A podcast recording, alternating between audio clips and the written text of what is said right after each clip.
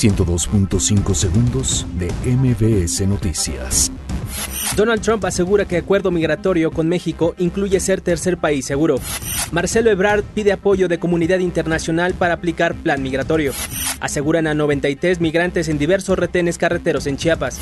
CCE pronostica que ratificación del TEMEC dará tranquilidad a los mercados. Secretaría de Hacienda y Secretaría del Trabajo anuncian aumento de sueldo para trabajadores de la Administración Pública Federal. AMLO descarta que su gobierno vaya a imponer tenencia vehicular. Juicio de extradición de Julian Assange a Estados Unidos empezará en 2020. Michelle Bachelet se reunirá con Nicolás Maduro y Juan Guaidó en Venezuela. Taylor Swift anuncia el lanzamiento de su álbum Lover. 102.5 segundos de MBS Noticias.